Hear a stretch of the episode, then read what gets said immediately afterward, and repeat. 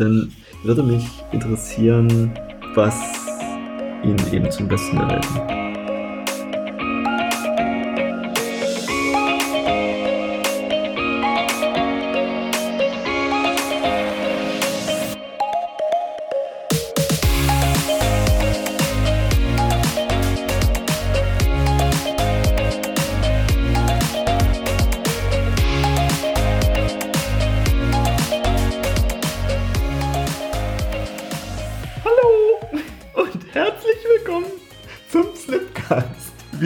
reden über Themen wie Mindset, Network, Agilität, Kultur, Holokratie, Teamentwicklung und alles, was sonst noch so relevant ist.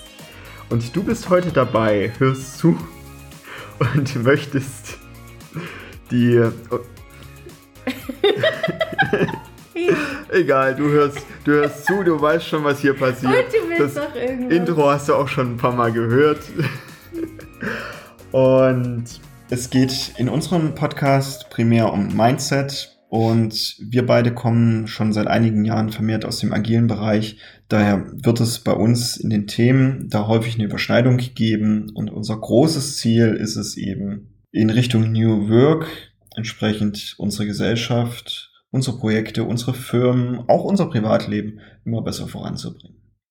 Ich wollte jetzt tatsächlich nachdem wir uns jetzt schon in den, in den letzten Folgen sehr viel über den Product Owner unterhalten haben, wollte ich den jetzt nochmal damit abschließen, mit, dass wir ja tatsächlich den Fokus mehr auf neue Kultur und Mindset haben und mehr auf die weichen Fakten drauf gucken, statt jetzt auf genau dieses, was tut der Product Owner, welche Mandate und so weiter.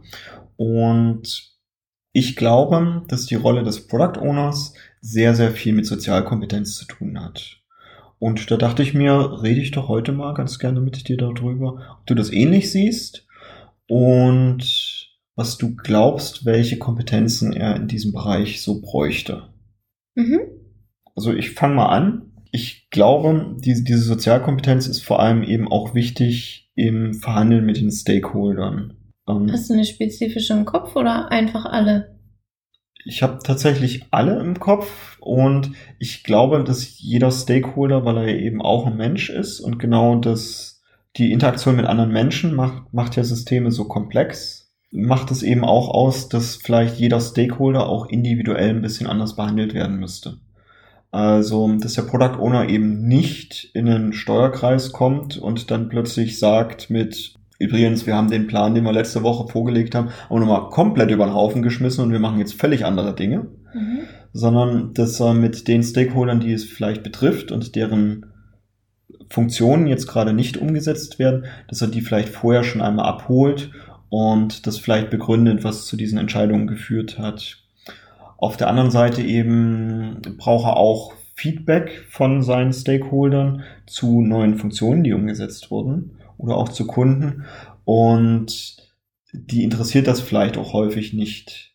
Also ich könnte mir jetzt, ich, ich kann, ich erinnere mich sogar an Szenarien aus der Vergangenheit, wo Stakeholder bestimmte Funktionen haben wollten, also bestimmte Produkteigenschaften und die aber erst in einem halben Jahr brauchen.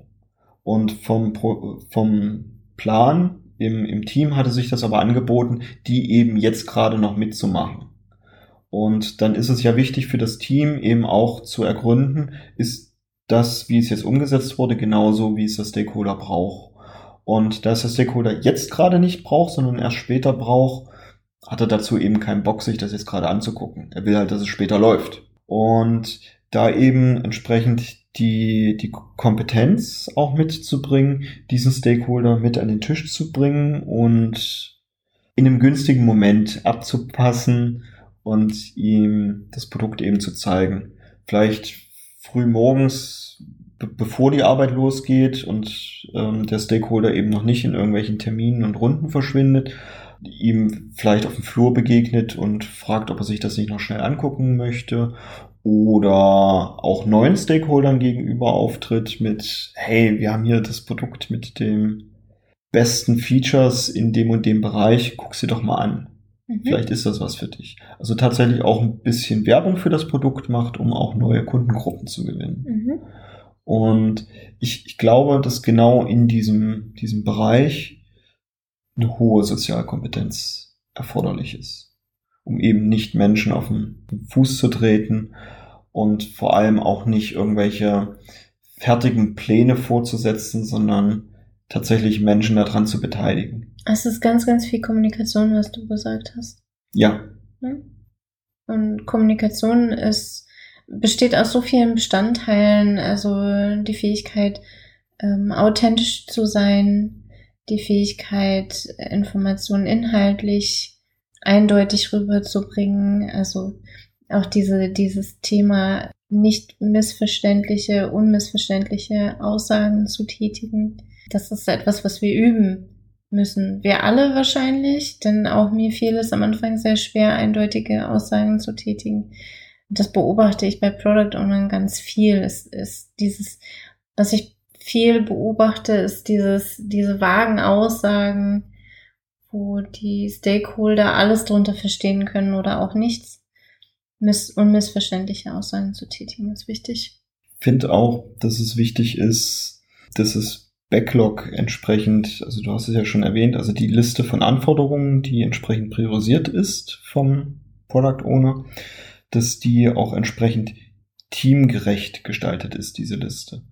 Also es bringt ja auch nichts, wenn der Product Owner vom Umsetzungsteam aufschlägt mit Anforderungen, die total in den Haaren herbeigezogen sind oder die in dieser Reihenfolge auch überhaupt keinen Sinn ergeben. Beispielsweise auch in Zeiten, wenn bestimmte Kompetenzen auch im Team fehlen, mhm. weil Krankheit, Urlaub oder tatsächlich beim, beim Staffing nicht aufgepasst wurde, dass gewisse Kompetenzen fehlen und erstmal noch aufgebaut werden müssen, dass der Product Owner eben auch dafür ein Gefühl hat und auch allgemein, wie gerade die Teamchemie ist, um auch einen regen Austausch im Team von Informationen durchführen zu können, dass das auch Wissen unter den Teammitgliedern entsprechend äh, weitervermittelt werden kann und dafür auch genug Raum ist. Das ist ganz interessant zu beobachten, wenn der Product Owner in einem Produkt ausgetauscht wird. Braucht relativ lange, mindestens so lange wie ein Teammitglied, also ein Umsetzungsteammitglied,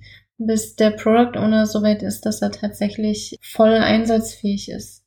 Weil gerade sowas wie Refinements oder das Formulieren von Wünschen an das Produkt sehr, sehr abhängig ist von den Umsetzungsteammitgliedern, die der Product Owner da vor sich sitzen hat. Das heißt, nur weil ein Product Owner in einem anderen Team Idealbesetzung war, heißt das nicht, dass er in einem anderen Team auch zwingend Idealbesetzung ist. Das ist ein Nasenfaktor.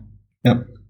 Und ich glaube, da braucht es eben viel so ich sag mal, weiche Kompetenz und die darf er echt auf vielen Ebenen einbringen.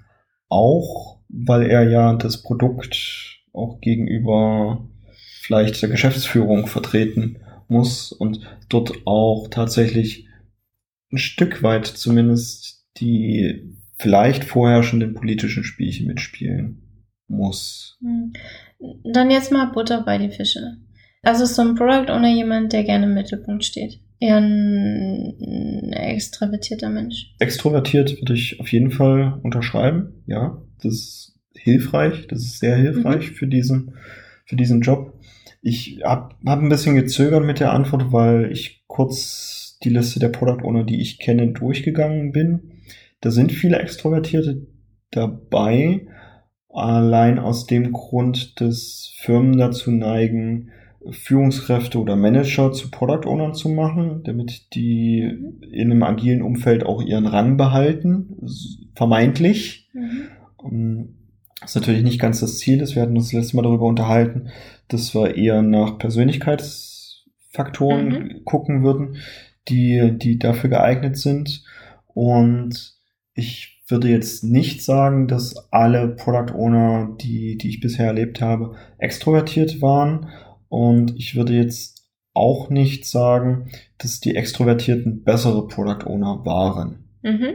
Ich glaube also, da, da, ist, da ist ein bisschen mehr da drin. Also ich erinnere mich auch an, introvertiert ist auch schon zu viel gesagt, also an eher ein bisschen ruhigere Product Owner, die, die also nicht im Mittelpunkt stehen müssen, so, so wie du das gerade gesagt hast, die auch gerne mal einen Schritt zurücktreten können und anderen die Bühne überlassen und die dafür eben gleichzeitig mit den Stakeholdern eben gut können und mit denen sich entsprechend einigen können.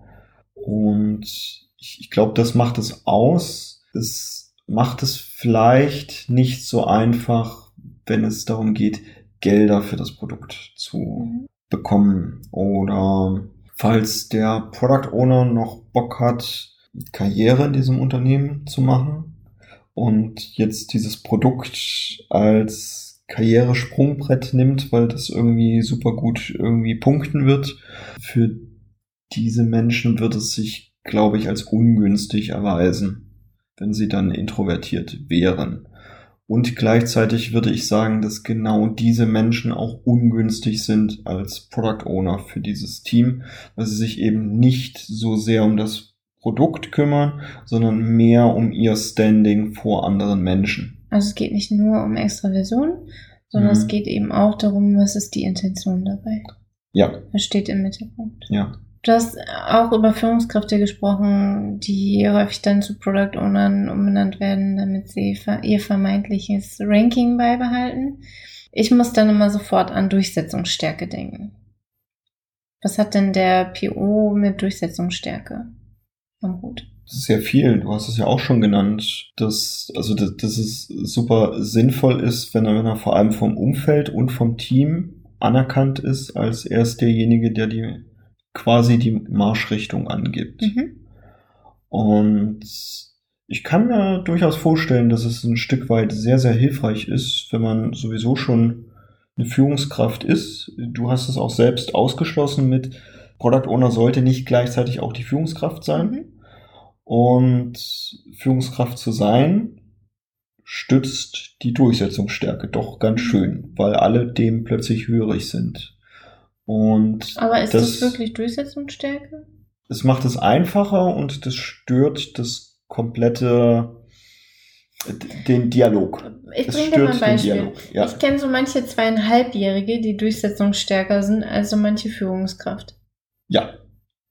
Also da liegt ja noch ein bisschen was anderes hinter als eine berufliche Position oder eine Gehaltsstufe. Genau. Meine Grundannahme war jetzt einfach, deshalb hatte ich das gesagt, dass ich jetzt Mitarbeitergespräch mindestens einmal im Jahr mit der entsprechenden Führungskraft habe. Und weil ich eben auch mehr Gehalt bekommen möchte in diesem Unternehmen, ich dann eher dazu neige, dieser Führungskraft gefallen zu wollen. Und daher ähm, beispielsweise in einer Planungsrunde eher dazu neige, Anforderungen, die diese Person reingibt, auch noch mit zu erledigen. Ich glaube, ich habe verpasst, was du, wie, wie du vom Product Owner dahin gekommen bist. Ehrlich jetzt. Also, wir, wir sind, wir sind gerade an der Stelle, wenn der Product Owner eine Führungskraft ist. Ich war bei Durchsetzungsstärke, wir reden doch über Fähigkeiten, dachte ich. Ja, das stimmt. Und ich habe ja nur, nur erläutert, weshalb ich auf diesen Pfad gekommen bin. Und ich glaube, da ist, da ist so eine, ja, die Person hat dadurch nicht zwangsläufig Durchsetzungsstärke, mhm. doch da ist so eine implizite, dass diese Person die, die Anforderungen, die diese Person hat an andere, eher umgesetzt bekommt als jemand, der eben nicht die Führungskraft für diese anderen Personen ist. Das hat ja eher was mit Mandat zu tun, oder?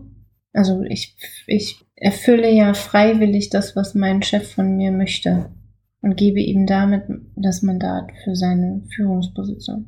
Und wir sind ein bisschen abgeschworfen vom Product Owner, glaube ich. Ja, sind wir. Dir ging es darum, wenn der halt beides ist. Und ging dir nicht. Okay. Dir ging es darum, du hast es in den Ring geworfen. Und ich habe das Argument gebracht, dass, dass ich zweieinhalbjährige Kinder, die durchsetzungsstärker sind. Also braucht ein PO die Fähigkeiten von einem zweieinhalbjährigen oder die von einer Führungskraft? Weder noch. Aha, was zählt denn noch so dazu? Also, Ich, ich glaube, der Vergleich hinkt. ja, der hinkt absichtlich. Genau. Also ein PO braucht sich weder wie ein zweieinhalbjähriger verhalten, äh, noch kriegt der zweieinhalbjährige aufgrund dessen, dass andere ihm gefallen möchten, zwangsläufig immer seine Themen durchgesetzt. Er bekommt es natürlich auch auf diese Weise, das ist wahrscheinlich seine vornehmliche Manipulationsstrategie. Durchsetzungsstärke, ja. Ja. Und wenn wir jetzt Durchsetzungsstärke auf Manipulationsstrategien runterschrauben würden, dann könnte ich jede beliebige nehmen. Dann könnte ich auch als Product Owner ein, Mädel hinstellen, die halt immer direkt anfängt zu weinen, wenn sie nicht bekommt, was sie möchte. Und vielleicht sich dann implizit die Männer in einem Steuerkreis dazu dann bewogen fühlen, lieber alles für diese Dame durchzuwinken, bevor sie dann anfängt zu weinen und das wird ein peinlicher Moment für alle. Okay, was braucht's denn dann jetzt? Ich glaube tatsächlich, wie ich schon, schon eingangs erwähnt hatte, Sozialkompetenz und du hast es gut ergänzt um Kommunikation, dass ich individuell mit jedem einzelnen Menschen umgehen kann und gucken kann, auf welcher Ebene muss ich mich wie mit dieser Person unterhalten, um eben wie du auch sagtest, durchsetzungsstark zu sein und meine Themen durchzubekommen und auch Themen einfach nur auszuhandeln. Auf einem, auf einem guten Miteinander. Also, dass es kein Gegeneinander wird, sondern dass es ein gutes Miteinander wird. Also, du, für dich ist Sozialkompetenz eine Lösungsorientierung zum Beispiel. Ja. Ein, eine Verhandlungsstrategie zu haben, also ein Aufeinander eingehen, Empathie.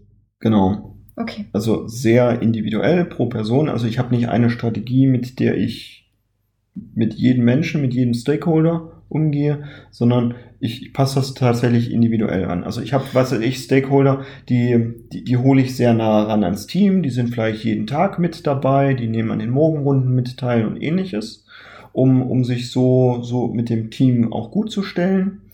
Und ich habe halt vielleicht auch Stakeholder, denen reicht es, wenn die einmal im Quartal eine Mail bekommen zum aktuellen Stand, weil die wollen gar nicht so viel Zeit mit dem Team irgendwie verschwenden. Und gilt das jetzt nur für den Product Owner, dass er diese Fähigkeiten haben sollte? Die sind natürlich für jeden Menschen toll. Mhm. Und ich glaube, von den Rollen, die ich im Team sehe, ist das beim Product Owner die, wo diese Fähigkeit vornehmlich hilft. Mhm. Also du hast ja schon den Begriff Scrum Master gebracht. Ich kann mir auch vorstellen, dass es dort sehr, sehr nützlich ist und auf eine andere Art und Weise. Mhm. Für mich zählt zu tollen Eigenschaften eines Product, Product Owners. Dann können wir gleich uns sogar über deinen Product Owner unterhalten. Wir können uns auch über meinen Product Owner unterhalten. Mein Product Owner äh, soll der, großartig sein. Ist der großartigste Product Owner der Welt, wenn nicht sogar der Weltgeschichte. Er wird in die Annalen eingehen aller Product Owner, Produktverantwortlichen und Agilisten im Universum. Schöne Grüße, Carsten. Ist, ist der denn extrovertiert genug, um in den Geschichtsbüchern zu landen? Der ist extrovertiert genug und der wird zu Hause sitzen und ein fettes Grinsen und ich bekomme bestimmt Ärger dafür. okay, dann also, erzähl doch mal. Mein also, Product Owner, ähm, der beste Product Owner der Welt, ist jemand, der einen Überblick behalten kann, also auf einer sehr globalen Ebene unterwegs sein kann, weil er sehr viele Wünsche gleichzeitig im Blick haben darf und gegenseitig Entscheidungen treffen muss. Und da gibt es genügend Strategien, wie er das hinbekommt, wenn er nicht global ist.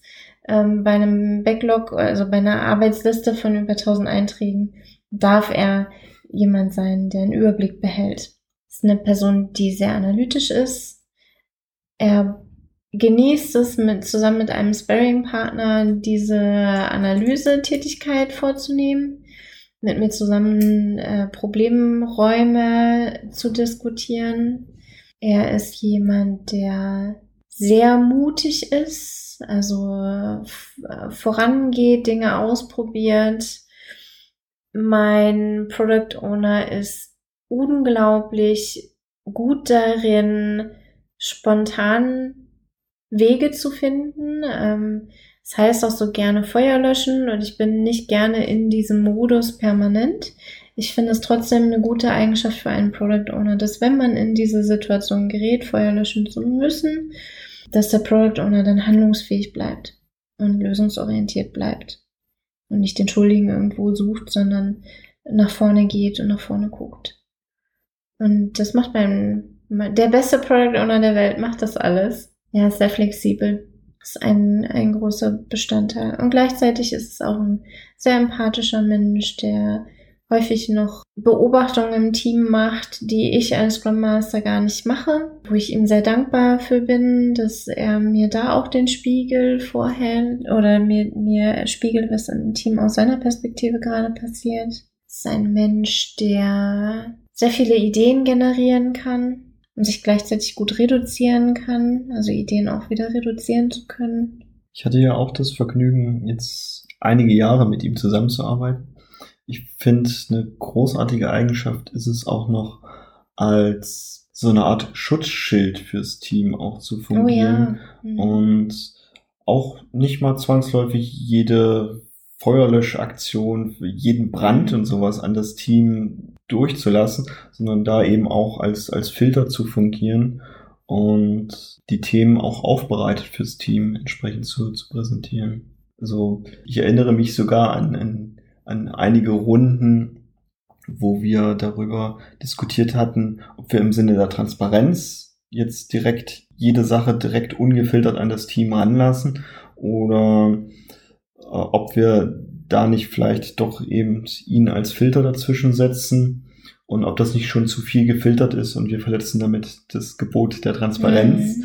Äh, interessante Diskussionen gewesen damals. Ich glaube, ein wenig ist auch das böse Wort Intuition mit da drin. Warum sage ich, dass Intuition ein böses Wort ist? Weil es so wenig greifbar ist. Äh, Intuition ist ein Erfahrungswert. Und ich glaube, mein bester PO der Welt hat einfach unglaublich viel Erfahrungswerte, also unglaublich viel Intuition. Der merkt Dinge häufig schon, bevor sie überhaupt auf ihn zukommen. Das macht ihn, gibt ihm eben auch die Fähigkeit, proaktiv handeln zu können. Und nicht immer im Feuerlöschmodus zu sein. Ich gebe dir recht, dass es vielleicht erstmal sehr ungreifbar, sehr unspezifisch mhm. klingt. Und ich habe schon den Anspruch, ein Seminar zu konzipieren, was genau das abdeckt. Mhm. Also was sich damit beschäftigt, wie kann ich genau diese spezielle Kompetenz für einen Product Owner mhm. lehren und aufbauen. Jemand ein Handwerkszeug mitzugeben, um eine gute Intuition für sein Produkt mhm. zu bekommen. Gibt es jetzt Sachen, die wir noch nicht erwähnt haben, die trotzdem für den Product Owner zugänglich wären? Also zugänglich im Sinne von, hat das wäre vielleicht auch noch eine nette, eine nette Eigenschaft, ist jetzt nicht zwangsläufig erforderlich, doch hilft ihm sicherlich auch bei der Arbeit.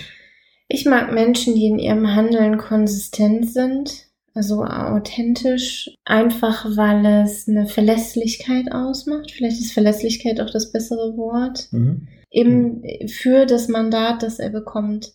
Das darf er sich ja durchaus auch erarbeiten, dieses Vertrauen, dass er dieses Mandat bekommt. Und das ist eine gewisse Verlässlichkeit, die er da zeigen darf auch so im Sinne von, dass die Termine nicht ständig hin und her geschoben ja, werden. Genau, ja, genau, sowas. Da achte ich auch drauf, dass Rituale Rituale sind, eben weil sie zum gleichen Zeitpunkt am gleichen Ort stattfinden, am gleichen Tag, im gleichen Rhythmus und so weiter und so fort. Genau das meine ich. Hm.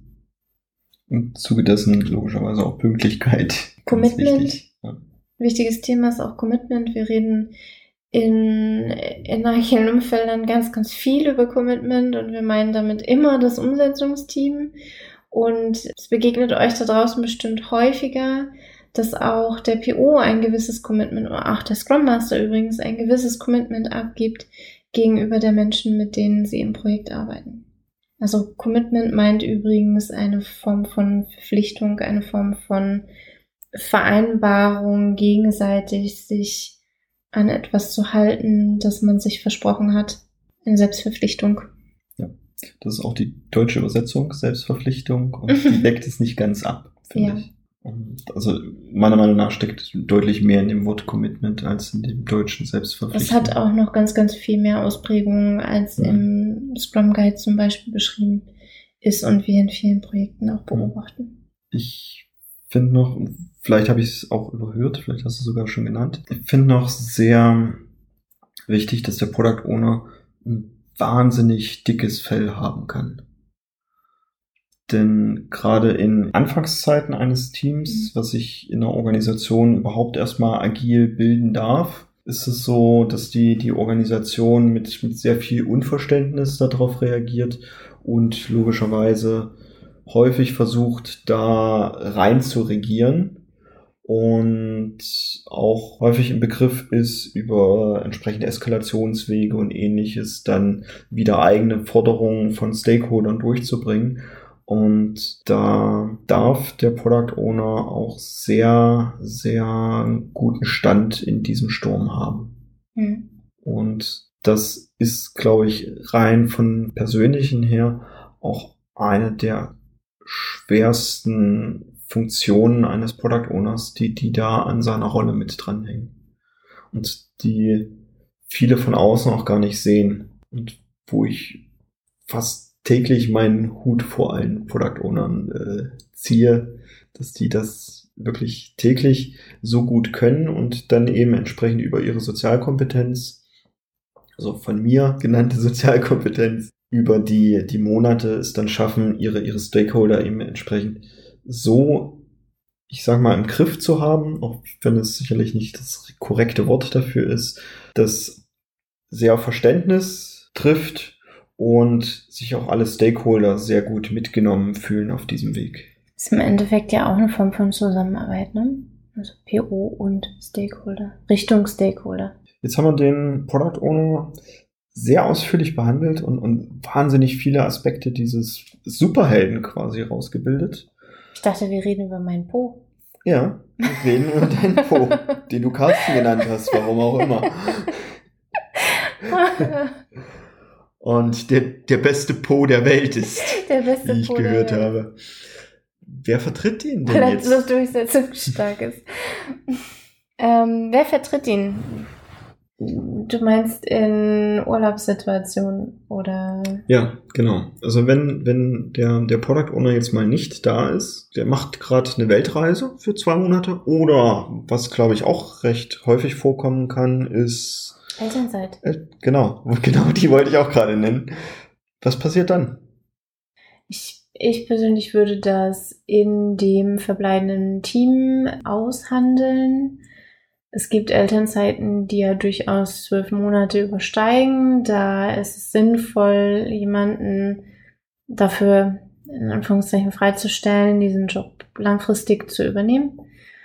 Für kleinere Urlaube, für kleinere Auszeiten, Sabbaticals, was weiß ich denn, äh, würde ich sagen, es ist eine Verhandlung und im Zweifelsfall würde ich den Scrum Master dafür hernehmen, weil der Scrum Master auf jeden Fall un, unparteiisch ist, was die Lösung, also den Lösungsraum oder die Umsetzungsidee angeht. Und das wäre für mich der größere Konflikt zwischen Wunsch und Lösungsraum. Also was soll das Produkt können und wie liefern wir diesen Wunsch? Diese, diese Rollentrennung würde ich vorziehen gegenüber der methodischen Neutralität zum, zum Umsetzungsteam. Also ich würde dann den Scrum Master dafür einsetzen. Mhm. Und ich kann mir Situationen vorstellen, in denen es Sinn macht, ein Umsetzungsteammitglied dafür zu verwenden. Mhm. Oder dafür hinzu, da einzusetzen, Verwenden klingt so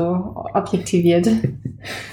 Also ich, ich bin auch großer Fan davon, den methodischen Verantwortlichen zu nehmen als sowieso immer als Sparringspartner, der, der sollte sowieso genau, sehr eng mit, mit dem, dem Product Owner zusammenarbeiten. Und weil die eben als, als Sparringspaar arbeiten, finde ich es eben auch sehr gut, wenn die sich gegenseitig vertreten können. Also auch wenn dem, dass der Product Owner ein Stück weit methodische Verantwortung ja. auch übernehmen kann. Du hast es berichtet, dass es bei dir unglaublich gut klappt. Ja.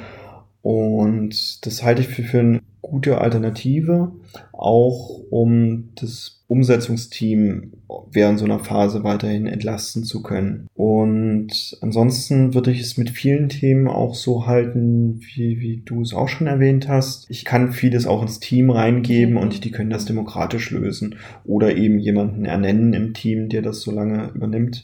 Das würde ich sogar persönlich immer sehr begrüßen. Denn wir haben ja auch erwähnt, dass es einen Grund hat, dass der Product Owner weder ein Team noch ein Gremium ist. Oder wenn es Gremium und Team sein sollte, dann sollten die immer irgendwie handlungsfähig sein und schnell irgendwie Entscheidungen treffen können. Also die, wenn dann bräuchten die irgendeine Regel, dass den, den ich gerade greifen kann, dass der mir sofort sagen kann, okay, die Hütte brennt hier und wir machen jetzt Folgendes. Und das fände ich immer gut. Sobald es demokratisch gelöst werden muss, verliere ich Zeit. Und daher bietet es sich natürlich an, den methodisch Verantwortlichen zu nehmen oder den, den Prozesswächter. Ich finde auch gerade den Perspektivwechsel total wertvoll. Also ich habe meinen, meinen Po jetzt zwei Monate äh, vertreten Anfang des Jahres und natürlich ist es für mich, dadurch, dass ich beide Rollen habe, war es erstmal eine Zusatzbelastung. Trotzdem ist der Perspektivwechsel interessant, ne? mit den Stakeholdern zu sprechen, eine andere Anforderung an meinen Alltag zu haben. Das hat mir unglaublich gut getan, auch für meinen Po nochmal noch mal eine Spur mehr Wertschätzung auch zu haben. Denn ich bekomme sehr viel mit von dem, was er tut und nicht alles.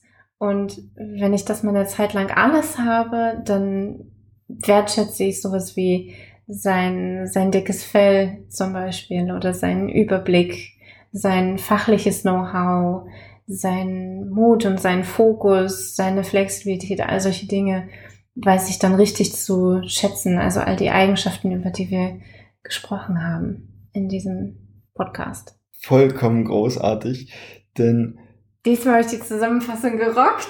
Absolut, du hast sie direkt gleich mitgebracht. Hervorragend.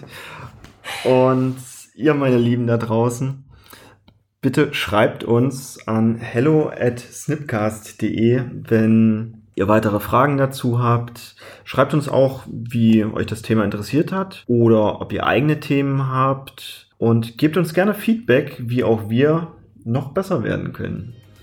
Ich wünsche euch eine tolle Zeit. Bis dann. Wir hören uns. Ciao.